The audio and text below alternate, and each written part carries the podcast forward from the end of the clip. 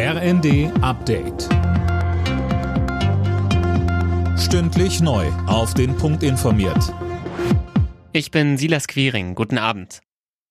Die an die Omikron-Variante angepassten Corona-Impfstoffe dürfen jetzt in der EU eingesetzt werden. Sie haben heute die Zulassung der Europäischen Arzneimittelbehörde bekommen. Mehr von Philipp Rösler. Kommende Woche sollen die an die Variante BA1 angepassten Impfstoffe von BioNTech und Moderna in Deutschland ausgeliefert werden. Das hat Gesundheitsminister Lauterbach angekündigt. Er rät dazu, mit der nächsten Impfung bis dahin zu warten. Momentan verbreiten sich aber vor allem die Varianten BA4 und 5. Auch gegen diese wurden schon neue Impfstoffe entwickelt. Sie sind in der EU aber noch nicht zugelassen.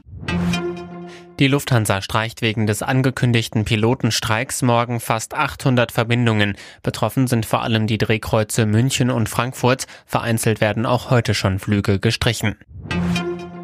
Eine Mehrheit in Deutschland ist für eine Deckelung der Energiepreise und wünscht sich eine Nachfolgeregelung für das 9-Euro-Ticket. Das hat eine Umfrage für den ARD Deutschland-Trend ergeben. Max Linden. Gut drei Viertel der Befragten wünschen sich, dass eine Nachfolge für das Billigticket kommt. Sollte es maximal 29 Euro monatlich kosten, würden es noch knapp 60 Prozent nutzen.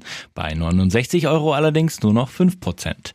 Einen möglichen Preisdeckel für einen Grundbedarf an Strom und Gas begrüßen 75 Prozent der Befragten. Auch andere Entlastungsmöglichkeiten wie Einmalzahlungen, höheres Wohngeld oder die Ausweitung der Pendlerpauschale finden viel Zustimmung.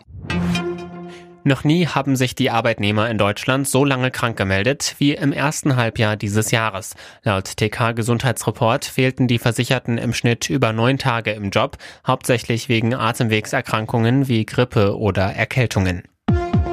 Alle Nachrichten auf rnd.de